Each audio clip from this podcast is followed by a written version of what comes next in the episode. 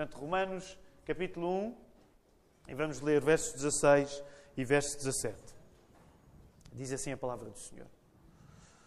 Pois não me envergonho do Evangelho, porque é o poder de Deus para a salvação de todo aquele que crê, primeiro do judeu e também do grego, visto que a justiça de Deus se revela no Evangelho, de fé em fé, como está escrito: o justo viverá por fé. Vou voltar a repetir. Pois não me envergonho do Evangelho, porque é o poder de Deus para a salvação de todo aquele que crê, primeiro do judeu e também do grego, visto que a justiça de Deus se revela no Evangelho, de fé em fé, como está escrito: o justo viverá por fé. Na semana passada, nós começámos a falar acerca da doutrina da justificação pela fé. A rigor, não foi na semana passada, foi na semana anterior, quando tivemos o primeiro serviço de culto em inglês e o Mark pregou também sobre este texto, Romanos 1,17. E como dá para perceber, o assunto da justificação pela fé é a menina dos olhos do cristianismo protestante. Por ser tão importante, é um assunto inesgotável. Nós, protestantes, arranjamos sempre uma maneira de nos encantarmos mais um bocadinho com a doutrina da justificação pela fé. E se estamos numa série de sermões que é sobre a reforma protestante, é normal que ao chegarmos a esta parte da doutrina da justificação pela fé, nós abrandemos um pouco e façamos uma paragem. Tendo em conta que esta igreja já ouviu recentemente dois sermões acerca da justificação pela fé, este é o terceiro, e eu ainda não sei, não tenho a certeza absoluta, mas eu creio que só haverá mais um. Mas é mesmo para termos ideia de que quando uma igreja protestante chega ao assunto da doutrina da justificação pela fé, é normal que leve algum tempo. É como, eh, imaginem, é como quando vocês estão com uma pessoa que acabou de se apaixonar, não é? Provavelmente ela vai falar muito tempo acerca da pessoa por quem se apaixonou. Então, nós protestantes, a justificação pela fé é a nossa menina dos olhos, é a nossa namoradinha. Não é? Então, nós temos sempre coisas bonitas para dizer acerca dela. Uh, na semana passada, lembram-se aqueles que estiveram presentes, eu falei mais sobre o como da justificação pela fé do que propriamente acerca do conteúdo. Falei mais sobre o como do que sobre o conteúdo. Hoje o plano é irmos, estando nós no mesmo texto, ir um pouco mais ao conteúdo da doutrina da justificação pela fé. Para a semana, se Deus quiser, vamos entender como é que a justificação pela fé funciona na nossa vida e vamos fazer uma distinção do modo como os protestantes entendem a justificação pela fé e o modo como os católicos romanos entendem a justificação pela fé. Portanto, isso fica para a semana. Uh, perceber como é que se aplica a justificação pela fé, como é que ela funciona na nossa vida e percebermos qual é a diferença que existe na interpretação desta doutrina, a diferença que existe entre aqueles que seguem a reforma protestante e aqueles que seguem Roma. No entanto, quero ainda recordar três apelos que o sermão, de uma semana, que o sermão da semana passada fez. E deixem-me perguntar, não precisam de responder, mas lembram-se que havia três apelos, três pontos essenciais no sermão da semana passada. Quero lembrar-vos rapidamente, só para estarmos mais contextualizados. Na semana passada houve uma palavra que foi eh, o elemento-chave do sermão. Lembram-se que palavra era essa? Se alguém se lembrar, isso seria encorajador para mim. Que palavra era essa? Está no versículo 17. Era a palavra? Os, os presbíteros não contam. Que palavra era essa? Quem é que se lembra? Era a palavra? Que o Marcos estava a responder. Quem é que se lembra a palavra que era importante no sermão da semana passada? Revelar. Palavra revelar. Era, uma, era a palavra fundamental. Então, palavra revelar era a palavra importante no sermão da semana passada. E uma coisa que partilhei convosco é que querer saber como nos podemos relacionar bem com Deus, que é aquilo que está em causa na doutrina da justificação pela fé, leva-nos a reconhecer que o primeiro passo foi dado por Deus e não por nós. Quando Ele se revela, a palavra revelar, quando Ele se revela a nós através do Evangelho. E isso, na semana passada falámos, leva-nos a perceber que Deus é mais acerca de revelação do que de informação. Semana passada este foi um ponto importante. O segundo ponto da semana passada que quero lembrar é que quando conhecemos Deus, nós conhecemos a nós próprios. No que isso tem de bom, mas também no que isso tem de mau. Quanto mais eu conheço Deus que se revela na Bíblia, mais eu conheço o próprio reflexo de Deus, mas eu mais conheço o reflexo de quem eu próprio sou. E isso tem um lado positivo nas coisas boas, mas também tem um lado que é negativo. As coisas más em mim também são reveladas. E o terceiro ponto da semana passada era o facto de Deus tomar a iniciativa de se revelar significa que quando as coisas desagradáveis acerca de mim são reveladas, elas podem ser tratadas com amor e não com condenação. O facto de Deus se revelar na Bíblia significa que quando as coisas acerca de mim que não são boas são reveladas na Bíblia, Ele pode nos tratar com amor e não com condenação. É importante recordar estas coisas para sabermos que tratar desta doutrina da justificação pela fé não é uma coisa teórica. É a coisa mais prática que pode significar na nossa vida. Portanto, quando nós estamos a falar acerca de sermões sobre a reforma protestante, há uma tendência onde as pessoas podem coçar a cabeça e pensar: ah, ok, vai ser interessante para quem gosta de história. Mas, irmãos, para quem gosta de história é interessante. Mas deve ser interessante para todos porque isto tem a ver com a maneira como nós podemos confiar que Deus nos perdoou. E deixem-me dizer-vos de um modo assim bem simples. Se nós não tivermos a certeza que Deus nos perdoou, a nossa vida é uma angústia. Concordam comigo? Se nós não tivermos a certeza que Deus nos perdoou, a nossa vida é uma angústia. Nós vamos viver sobrecarregados com o peso das coisas erradas que fazemos. Portanto, a justificação pela fé é uma coisa prática, não é uma coisa teórica. Se vamos fazer esta viagem pela justificação pela fé, precisamos de reconhecer alguns dos obstáculos. Geralmente é assim que nós planeamos uma caminhada. Eu não sei se gostam de fazer grandes caminhadas, não sei se gostam de correr, mas imaginem que, que, gostam de fazer grandes caminhadas e vão passear para uma zona qualquer. Provavelmente uma das coisas que podem fazer é ter um mapa do sítio para onde vão passear, para onde vão caminhar e fazer um cálculo do caminho a seguir. E às vezes há obstáculos que têm de ser contornados. Portanto, quando nós vamos fazer esta caminhada pela justificação pela fé, também é importante termos a ideia de alguns dos obstáculos que podem aparecer. E eu creio que um obstáculo que nós devemos reconhecer nesta manhã é o conceito que nós temos de justiça. E, portanto, o sermão desta manhã está muito focado acerca do conceito que nós temos de justiça. Porque se nós não tivermos um conceito minimamente sólido de justiça, será indiferente para nós a ideia de que nos precisamos de justificar. Concordam comigo? Se, não, se não tivermos um conceito minimamente sólido de justiça, a ideia de eu me justificar não faz sentido nenhum. Logo, nós somos, nós só nos justificamos das coisas que sentimos que precisamos de nos justificar. Por isso, há duas perguntas que eu vos quero fazer esta manhã e essas duas perguntas são importantes para este sermão. A primeira pergunta é: qual é o teu conceito de justiça? O que é que tu acreditas acerca de justiça? E a segunda pergunta é: o que é que o cristianismo acredita acerca da justiça? O que é que tu acreditas acerca da justiça? E o que é que o cristianismo acredita acerca da justiça? E para falarmos um pouco acerca daquilo que pode ser o, o conceito que cada um de nós tem acerca de justiça, o nosso conceito de justiça, nós precisamos fazer algumas generalizações sobre a nossa cultura ocidental. Certo? Portanto, eu vou fazer algumas generalizações sobre a nossa cultura ocidental. E para isso, ontem estive a ler, ontem não, durante a semana estive a ler o, o, o teólogo que tenho citado algumas vezes, teólogo holandês chamado Herman Bavinck. E ele dizia que a visão que o paganismo de há dois mil anos tinha é que, lembram-se, Portanto, estamos a falar agora, imaginem, nos filmes o mundo pagão. O que é que é o mundo pagão? Os filmes de, da cultura grega, por exemplo, de há dois mil anos. Uh, aquela época em que o cristianismo ainda não tinha crescido como cresceu. Quando falamos acerca de paganismo, é sobretudo isso que estamos a falar. Portanto, mais ou menos época de há dois mil anos, antes do cristianismo ter crescido o que cresceu. Portanto, podemos pensar na Grécia, podemos pensar em Roma e podemos pensar noutros sítios do mundo, mas geralmente as nossas referências mais fáceis são a Grécia e a Roma, porque é dessas que nós temos mais referências históricas. Então, Bavinck dizia uma coisa acerca desse tempo, acerca do paganismo. Ele dizia que, naquela altura, se acreditava que quando os deuses se sentiam insultados por alguma coisa errada que nós tínhamos feito, quando os deuses se sentiam insultados por alguma coisa errada que os seres humanos tinham feito, o que é que cabia aos seres humanos que tinham feito alguma coisa errada? Eles tinham de apaziguá-los através de dádivas ou de orações. Portanto, este era um bocado o ambiente do paganismo há dois mil anos. Se a pessoa fazia alguma coisa errada, como se acreditava que havia vários deuses, acreditava-se que alguma coisa errada que eu podia fazer podia zangar os deuses. É isso que nós vemos nos filmes romanos, por exemplo, nos filmes gregos. Portanto, o que é que a pessoa fazia? Eu zanguei os deuses, agora tenho de fazer alguma coisa para reparar o mal que fiz.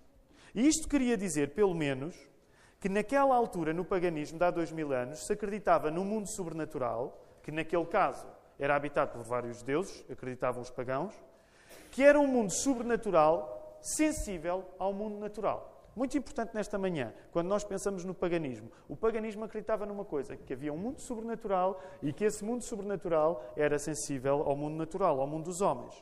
O mundo natural era sensível ao mundo natural, o mundo sobrenatural era sensível ao mundo natural, ao ponto de que, quando os homens faziam alguma coisa que zangava os deuses, era preciso reparar o mal que se tinha feito. Ora, é preciso dizer que o cristianismo não concorda com o paganismo numa coisa fundamental, que é o número de deuses. Certo? Os cristãos, como os judeus, defendiam que Deus há só um. E os pagãos acreditavam que Deus eram muitos. Portanto, o cristianismo não acredita, como o paganismo acreditava, que há vários deuses. Mas, de facto, o cristianismo concordava, pelo menos nesta coisa, com o paganismo. O cristianismo concordava que havia uma relação entre o mundo sobrenatural e o mundo natural. E que nessa ligação entre o mundo sobrenatural e o mundo natural, o critério de justiça era um critério importante. Nesse aspecto, o cristianismo concordava com o paganismo. Existe um mundo sobrenatural, existe um mundo natural.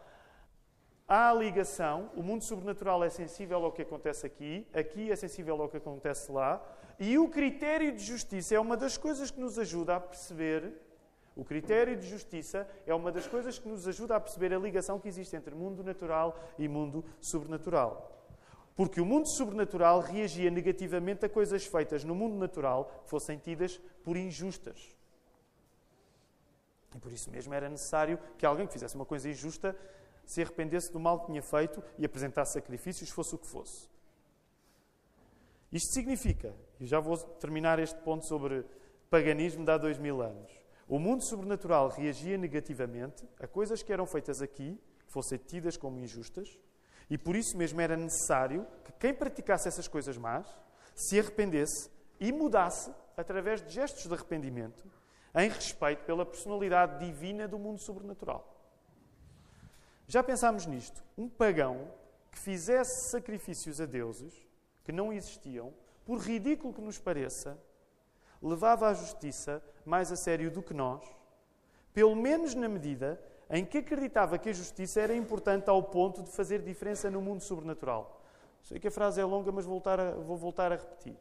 Um pagão, por ridículo que nos pareça, por acreditar em vários deuses, ele pelo menos tinha uma coisa que hoje não é assim tão fácil de encontrar no nosso contexto. Ele acreditava que a justiça era uma coisa tão importante que se alguma coisa de injusto fosse feito aqui, podia zangar o mundo sobrenatural lá. A justiça era tão importante para um pagão que ele acreditava que se fizesse uma coisa errada aqui, o mundo sobrenatural poderia reagir negativamente. Um pagão era mais humilde do que nós porque, ao menos, mudava o seu comportamento em relação a um critério de justiça que o ligava ao mundo sobrenatural. Sigam. Não quero tornar isto demasiado filosófico, mas percebam a ideia. Se nós compararmos os pagãos de há dois mil anos no que diz respeito ao assunto da justiça connosco, eles pelo menos eram mais humildes porque eles achavam que coisas erradas que faziam aqui eram suficientemente erradas e graves para ter um efeito negativo no mundo sobrenatural. Ora, nós hoje, no nosso contexto, somos um pouco diferentes. Nós hoje, e Bavinck diz assim, vou passar a citá-lo. Ao menos o paganismo levava o pecado mais a sério do que a ideia superficial de que perdoar é natural para Deus, do mesmo modo como é pecar, como pecar é natural para os seres humanos. Vou voltar a repetir esta frase de Bavinck. Ao menos o paganismo levava o pecado mais a sério do que a ideia superficial de que perdoar é natural para Deus, do mesmo modo como pecar é normal para os seres humanos. Final de citação. E deixem-me colocar esta pergunta para nós. Nós concordamos com esta generalização que Bavinck está a fazer? Nós também achamos que também partimos do princípio que Deus tem pura e simplesmente de perdoar, como parte de ser Deus. E gostaria que passássemos alguns segundos a refletir sobre isto. Quando nós pensamos em Deus, nós achamos que o negócio dele tem de ser perdoar e ponto final? Que ele tem de perdoar qualquer coisa? É que se nós acharmos nisso, num certo sentido, de facto, somos mais. Temos um conceito de justiça mais fraco do que os pagãos, que pelo menos achavam que Deus não era obrigado a perdoar. Agora, Porquê é que vos estou a falar nisto? Porque a resposta do cristianismo a esta pergunta, esta pergunta de será que Deus tem sempre de perdoar sempre? Será que Deus tem sempre de perdoar sempre? Será que Deus tem sempre de perdoar? A resposta que o cristianismo dá não é uma resposta por defeito. E deixa-me explicar. O cristianismo não acha que Deus tem de perdoar por defeito. O cristianismo acredita que Deus perdoa por iniciativa. Deus não perdoa por defeito, Deus perdoa por iniciativa. Deus não é obrigado a perdoar, até porque ser obrigado a perdoar é tirar do perdão o conteúdo necessário que ele tem de ser um gesto da nossa vontade. Concordam? Quando vocês são obrigados a perdoar alguém, acham que perdoaram alguém? Ah, eu perdoei aquela pessoa. Também fui obrigado. Quando nós perdoamos obrigados, nós não perdoamos. Concordam comigo? Se Deus for obrigado a perdoar, Ele não perdoa. Eu não quero entrar em muitos silogismos nesta manhã. Mas se Deus for obrigado a perdoar, Ele não perdoa. Porque o perdão é sempre um gesto do, do quê? Da nossa vontade. Deus perdoa por iniciativa. Deus não perdoa por inércia. Deus não perdoa porque tem de perdoar. Deus perdoa porque quer perdoar. O mesmo acontece na nossa vida. Nós perdoamos se queremos. Se perdoarmos obrigados, nós não perdoamos. O modo como Deus perdoa é também aquilo que ilumina a importância da doutrina da justificação pela fé. O modo como Deus perdoa é também aquilo que ilumina a importância de uma doutrina como a justificação pela fé. Por isso, um dos objetivos deste sermão é mostrar o que a Bíblia diz sobre o perdão de Deus, para sabermos que tipo de justiça é que Deus pode encontrar em nós. Um dos objetivos é dizer assim: ok, qual é o tipo de perdão que Deus dá e como é que o tipo de perdão que Deus dá descobre alguma justiça em mim. Como é que o tipo de perdão que Deus me dá pode descobrir alguma justiça em mim? E tão somente dizer isto já é dizer muito. Porque significa que a nossa qualidade, nós, pecadores que somos, depende não tanto de nós acharmos qualidade em nós, mas a nossa qualidade depende de Deus poder achar qualidade em nós. É uma coisa um bocadinho diferente. O que nós acreditamos enquanto cristãos é que se Deus nos vai perdoar é porque Ele terá a capacidade de encontrar alguma coisa boa em nós. Não é porque nós próprios encontramos alguma coisa boa em nós. Se alguém quiser ser o proprietário das suas próprias qualidades, vai ofender-se com a ideia de que as suas qualidades precisam de ser reconhecidas por terceiros. Estão comigo? Se alguém quiser ser o dono do, do, das próprias virtudes que tem, das qualidades que, que tem, vai sentir-se ofendido de cada vez que alguém disser: Ah, as tuas qualidades têm de ser reconhecidas por terceiros. Simplificando um bocadinho mais. Se tu fores a pessoa mais importante para ti mesmo, é óbvio que é irrelevante se as tuas qualidades são reconhecidas por outros ou não. Se tu fores a pessoa mais importante para ti próprio, é irrelevante o que as pessoas vão, vão pensar acerca de ti. O que interessa é o que tu pensas acerca de ti. E agora deixem-me dizer, é nestas alturas que o Evangelho confronta os outros Evangelhos que são pregados. Porque hoje, se há uma religião oficiosa, mas totalitária no nosso tempo, é que tu é que sabes o que é melhor para ti. Se hoje há a religião que todos nós praticamos de uma forma ou de outra, às vezes um pouco inconscientemente, é que tu é que tens de descobrir o valor que há em ti e tu é que tens de o saber defender. Tu tens de ser o apóstolo de ti próprio. Tu tens de ser Tu tens de descobrir em ti o próprio Evangelho que és e seres a pessoa melhor a defender. E agora, percebam essa simplificação. Se nós formos o centro da nossa vida, deixem-me dizer, é indiferente o que os outros pensam acerca de nós. Se eu for a pessoa mais importante para mim, é indiferente o que os outros pensam acerca de mim. E permitam-me dizer isto com cuidado, mas também com coragem. A maior parte das vezes nós vivemos assim. Não sei se é a maior parte das vezes, mas uma boa parte das vezes nós vivemos assim. Como somos a pessoa mais importante para nós, o que os outros dizem acerca de nós pode, pode não ser assim tão importante. Também é verdade que temos outros momentos onde às vezes também podemos viver escravos daquilo que os outros dizem acerca de nós. As duas coisas são possíveis, mas hoje para o, para o argumento que está a ser estabelecido é como é que nós olhamos para nós próprios? Será que nós somos o mais importante acerca de nós? Para alguém que esteja, esteja nesta posição, este sermão, deixem-me dizer assim, é sempre uma perda de tempo. Este sermão não consola as pessoas que estão seguras de si mesmas. A justificação pela fé não consola quem está seguro de si próprio. As pessoas que se acham naturalmente justas não precisam de se justificar para coisa nenhuma. As pessoas que se acham naturalmente justas não precisam de se justificar para coisa nenhuma. Creio, no entanto, que o facto de muitas pessoas não verem grande utilidade para a fé cristã e para a religião no geral não é porque estiveram a pensar muito sobre o assunto. Eu creio que o facto de muitas pessoas não verem grande utilidade para o cristianismo é mais porque aquilo que sentem não as conduz a uma necessidade de se tornarem cristãs. E isto tem a ver com uma relação que nós estabelecemos entre nós e a justiça. Deixem-me dar um exemplo. Quando há um alarme na nossa vida a soar, quando dispara um alarme na nossa vida, na relação que eu tenho entre aquilo que sou e o que fiz, se de repente soa um alarme, onde aquilo que sou não correspondeu bem àquilo que eu queria fazer, provavelmente eu vou achar que preciso de ajuda.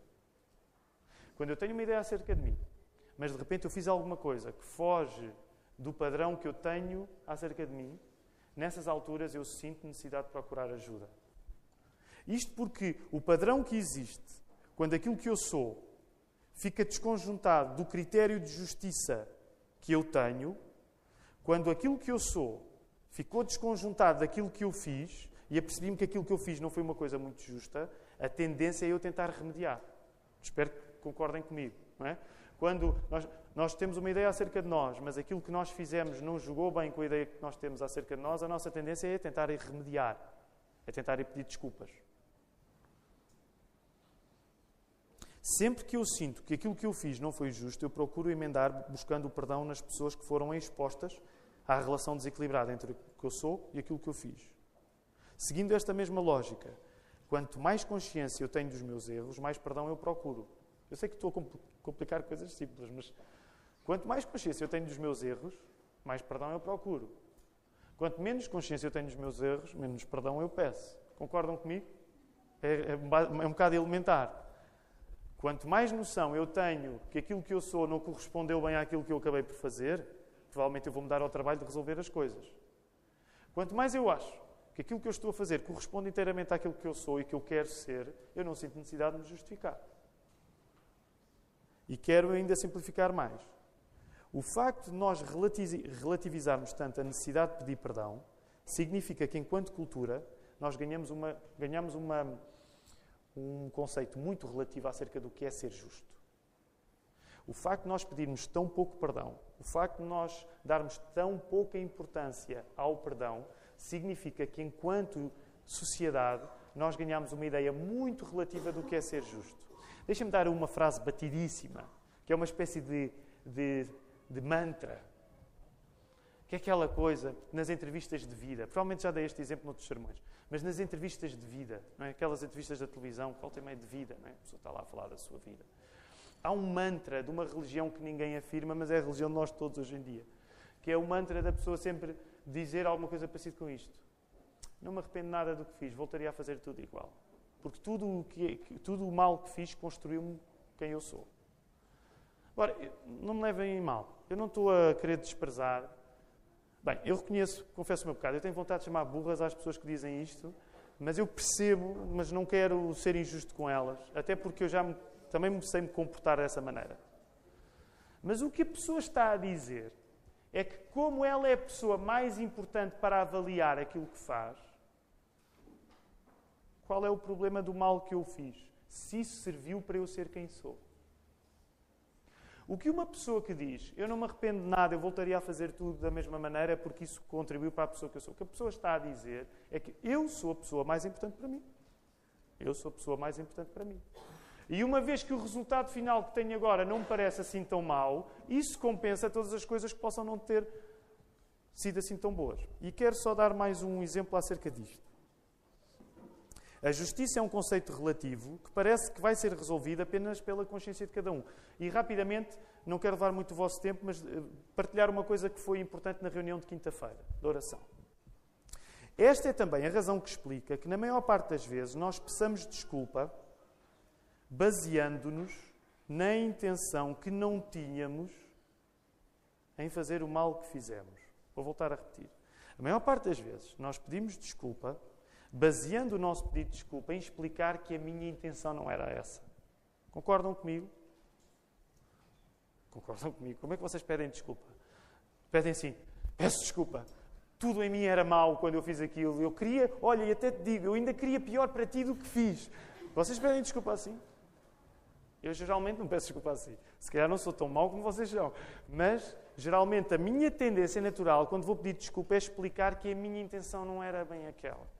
Agora, o que eu quero que nós entendamos é que o facto de darmos tanta importância às nossas intenções pessoais é a prova de que o conceito de justiça que temos é cada vez mais subjetivo.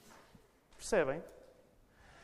O facto de eu pedir desculpa, baseando-me sempre na intenção que eu não tinha de fazer mal, significa que a coisa mais sagrada para mim é a minha intenção, é quem eu sou.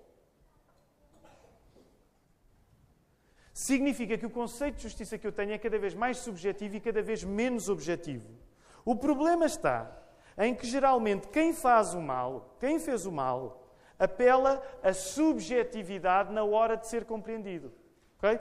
Se eu fiz o mal, eu digo assim: desculpa, a minha intenção não era essa, uh, por favor, percebe que a minha intenção não era essa.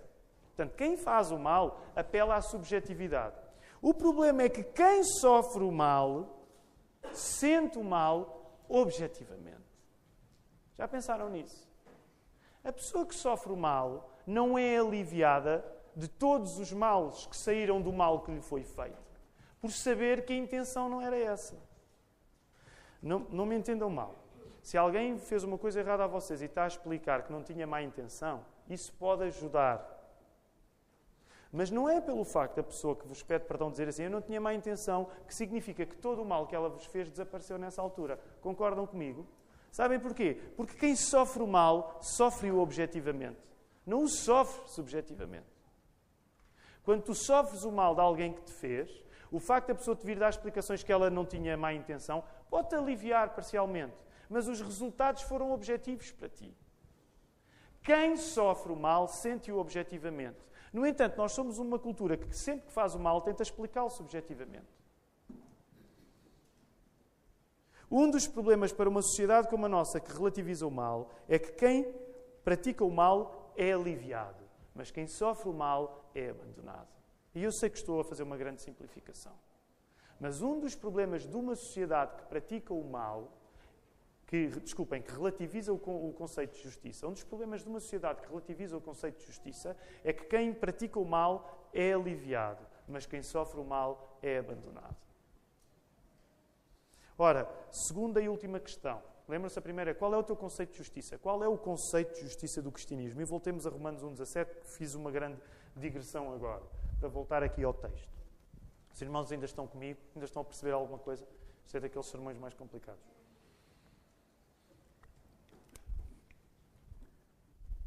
Já, já, entraram naquele estado de transe que eu já posso dizer qualquer coisa que é diferente. Tiago, já me conseguiste apagar. Né? É, é, é, o êxtase possível numa igreja protestante. O pastor prega é tão difícil que a partir de agora é muito diferente. Ok?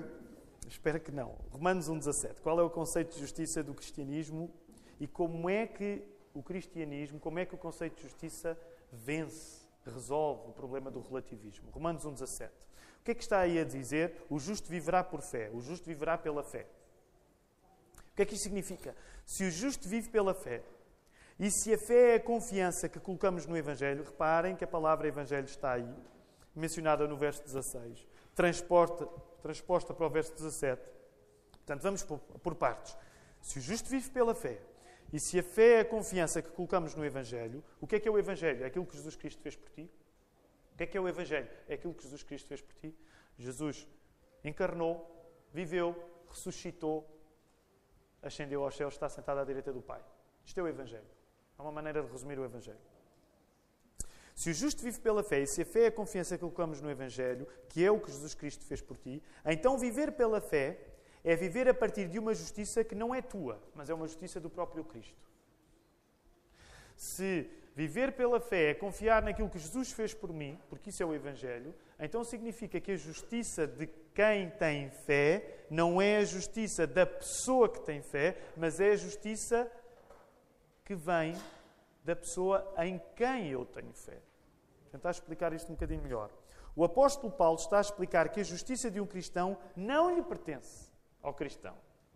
O apóstolo Paulo está a explicar que o conceito de justiça do cristianismo é, a rigor, uma justiça emprestada. O conceito de justiça que o cristianismo descobre, a justiça que o cristianismo descobre nas pessoas, não é uma justiça delas, é uma justiça que lhes é emprestada. A, justiça em que o cristianismo acredita não é uma justiça em que a pessoa justa é justa, É uma justiça em que a pessoa justa lhe é dada justiça. Se quisermos, podemos dizer assim: o cristianismo acredita numa justiça que é autêntica na medida em que é apropriada. O cristianismo acredita numa justiça que é autêntica na medida em que é apropriada, que só existe na pessoa quanto mais a pessoa reconhece que a não tem. E alguém pode dizer, isso é um. Parece-me um jogo de palavras. É um paradoxo. O cristianismo acredita numa justiça que só existe na pessoa quanto mais a pessoa reconhece que não a tem. O que é que Paulo pensa quando escreveu o que escreveu em Romanos 1, 16 e 17? O apóstolo Paulo não entende a fé como uma qualidade humana. Na semana passada falámos no facto de a justiça divina ser revelada e que essa revelação servia do modo, do como da doutrina da justificação pela fé. Ora, o facto de ser Deus quem se revela a nós e não nós quem nos revelamos a Deus, lembrem-se disto, não, foi, não fui eu que me revelei a Deus, foi Deus que se revelou a mim. O facto de ser Deus quem se revela a nós e não nós quem nos revelamos a Deus, significa que a justiça daquele que acredita não está nele próprio, mas a justiça da pessoa que acredita está no Deus que se revelou. Logo, a fidelidade da pessoa que tem fé não está na pessoa que tem fé, mas a fidelidade da pessoa que tem fé está em quem essa fé é colocada. A fidelidade da pessoa que tem, que tem fé não está na pessoa que tem fé, mas está em quem a fidelidade é colocada. Em quem é que a fidelidade é colocada? Em quem é que nós confiamos? Em quem é que nós temos fé? É em nós próprios. Em quem é que nós temos fé? É em Jesus Cristo. A fidelidade do justo não está no justo. A fidelidade do justo está em Jesus. A fidelidade do justo não está no justo. A fidelidade do justo está em Jesus. A qualidade da pessoa que tem fé não está na pessoa, mas está em quem a fé é colocada. Logo, e como diz o comentário bíblico Vida Nova, o foco da justificação pela fé não é a aptidão moral de quem tem fé. Sabem que esta é uma coisa que o protestantismo nunca vai deixar de enfatizar. O foco da doutrina da justificação pela fé não é olha para mim que tenho fé. Já viste, eu tenho fé. Olhem para mim que eu tenho fé. Não tens, eu tenho. Não acreditas? Só eu acredito. Não. O foco que o protestantismo faz com a justificação pela fé não é dizer esta pessoa tem uma aptidão moral extraordinária que ela consegue acreditar em coisas que as outras não acreditam. Não. O foco não é a nossa aptidão moral, ter fé, mas é o relacionamento com o Deus que nos justifica. A bondade não é tua porque tens fé. A bondade é a de Jesus que pela fé. A bondade é a de Jesus que pela fé te é dada. Deixa-me voltar a repetir esta distinção. A bondade não é tua porque tens fé. A bondade é a de Jesus que pela fé te é dada. Tu não és bom porque tens fé. Tu tens acesso pela fé à bondade de Jesus. São coisas diferentes. Por isso é que depois Lutero vai desenvolver a ideia de nós somos simultaneamente justos e pecadores. Nós continuamos a pecar, mas em nós está uma fé, está uma bondade que não é nossa, mas que é uma bondade que nos é imputada. E isto vai ficar para a semana as imputações. No assunto da justificação pela fé, o ator principal é Deus e não o crente. Quero terminar, vou acelerar um bocadinho. Falando sobre justificação pela fé, Bavinck dizia assim: O cristianismo distingue-se por juntar justiça e amor na cruz. Na cruz, o cristianismo junta justiça e junta amor. E é fundamental entender a doutrina da justificação pela fé e qualquer outra à luz e à sombra da cruz. Eu gostaria de terminar na cruz como tento sempre terminar. Nós podemos ter luz porque Jesus morreu por nós. E morreu por nós que não foi uma morte qualquer, foi uma morte na cruz. Por outro lado, como o cristianismo une justiça a perdão, dá mais importância aos maus. E sabem, vocês no boletim podem encontrar isso aqui, onde diz, vejam lá, eu quero só salientar esta ideia ainda. Diz aí, o cristianismo, como o cristianismo une justiça e perdão, dá mais importância às pessoas más e à possibilidade que elas têm de se regenerar. Aliás, e agora passo a ler do boletim mesmo. Uma religião que não valoriza a justiça ou que relativiza o mal acaba a dar demasiado pouco aos que se assumem como maus e aos que se sentem carentes de serem perdoados. É um paradoxo feliz. A fé cristã é tão frontal acerca do nosso mal porque quer chegar ao ponto necessário de sermos reconciliados com Deus. Sabem que essa é a ironia. Quando não se fala de pecado, quando não se fala do assunto complicado de pecado, nós perdemos a oportunidade de dar esperança a quem tem a noção que peca. Quero terminar dizendo três coisas. acerca da justiça do cristianismo. Três maneiras de como esta justiça nos vem pela fé, que é a justiça defendida pelo cristianismo. E como é que isso pode responder a um mundo complicado como o nosso é? Três respostas finais. Primeiro, a justiça do cristianismo, que é baseada na fé, a justiça do cristianismo, que é baseada na fé, leva a sério o sofrimento. A justiça do cristianismo, que é baseada na fé, leva a sério o sofrimento. Se a justiça for um conceito relativo, como nós fazemos dela, deixem-me dizer-vos, o sofrimento causado por, pela injustiça não é assim uma coisa tão importante. Concordam comigo? É uma questão lógica. Se a justiça não for um critério assim tão absoluto, o sofrimento que eu tenho pela injustiça que alguém me faz não é assim uma coisa tão importante. Se a justiça for como a beleza que é encontrada nos olhos de quem a vê, não é assim tão mau que eu faça uma coisa errada e também a pessoa que acha que sofreu uma coisa errada, o que ela precisa de ouvir é: epá, isso é relativo. Pá. O mal que foi feito é relativo. Porque não há nem bem nem mal, portanto, se não há nem bem nem mal, se as coisas não são assim tão sólidas, tão absolutas, se tu achas que estás a sofrer pelo mal que alguém te fez, mas se o mal não é assim tão mal, se calhar o teu sofrimento é porque tu escolhes sofrer. Aliás, e reparem, muitas vezes em alguns conceitos se ouve assim: escolha não sofrer. Hein? Escolha não sofrer. Agora, atenção, eu não estou a retirar a vontade da maneira como nós nos posicionamos diante do sofrimento. Mas se a justiça não for uma coisa tão importante, o sofrimento não é assim tão sério. E o cristianismo não acredita nisto. E lembrem-se, Jesus, morreu na cruz no maior ato de injustiça que já aconteceu. Jesus morreu na cruz no maior ato de injustiça que já aconteceu. Se Jesus morreu num ato injusto para nos salvar, os cristãos não podem ser indiferentes à justiça. Sabem que eu reconheço este é um dos desafios complicados da minha vida. Eu, eu fui educado desde pequena a perceber que Jesus tinha morrido por mim pelos meus pecados, que ao, ao mesmo tempo era um ato de justiça de Deus, mas ao mesmo tempo que era um ato de injustiça dos homens. E sabem que eu, um dos meus problemas é que eu me esqueço que sempre que alguém sofre uma injustiça, essa pessoa está a repetir, mesmo que numa, numa proporção muito mais pequena, essa pessoa está a repetir alguma coisa daquilo que aconteceu com Jesus. Sabem porque é que nós somos tão indiferentes às pessoas que sofrem à nossa volta? Porque nós nos esquecemos que Jesus sofreu. Se nós nos lembrássemos que Jesus sofreu, o sofrimento das pessoas à nossa volta ia nos dizer mais. Porque nós íamos, íamos dizer: espera aí, esta pessoa está a passar a uma escala mínima a alguma coisa parecida que aquilo que o meu Salvador passou. Segundo ponto que eu vos dizia, a justiça do cristianismo, que é baseada na fé, leva a sério a necessidade do perdão. A justiça do cristianismo, que é baseada na fé, leva a sério a necessidade do perdão. O perdão é a única forma de vida do cristão. Eu tenho insistido isto muito nos sermões, nos últimos. O facto de um cristão acreditar que foi justificado por Jesus faz com que viva num espírito constante de pedir perdão e perdoar. Quando eu acredito na justificação pela fé, eu, vi, eu passo a minha vida a perdoar e a pedir perdão. Sabem porquê? Porque foi isso que Deus fez comigo. Deus não pediu perdão, mas perdoou-me. Quando eu acredito na justificação pela fé, eu acho absolutamente normal passar o resto da minha vida a perdoar os outros e a pedir perdão. Não, atenção, não me entendam mal. Não é relativizar e pensar assim, ah, eu vou fazer o mal, depois peço perdão. Não é isso, obviamente, senão isso é pior a emenda que o soneto. Mas a questão é, se eu acredito mesmo que fui perdoado num ato da graça de Deus, como é que eu posso não perdoar aos outros? E como é que eu posso não querer pedir perdão? Se foi isso, se foi num momento assim que Deus me atendeu.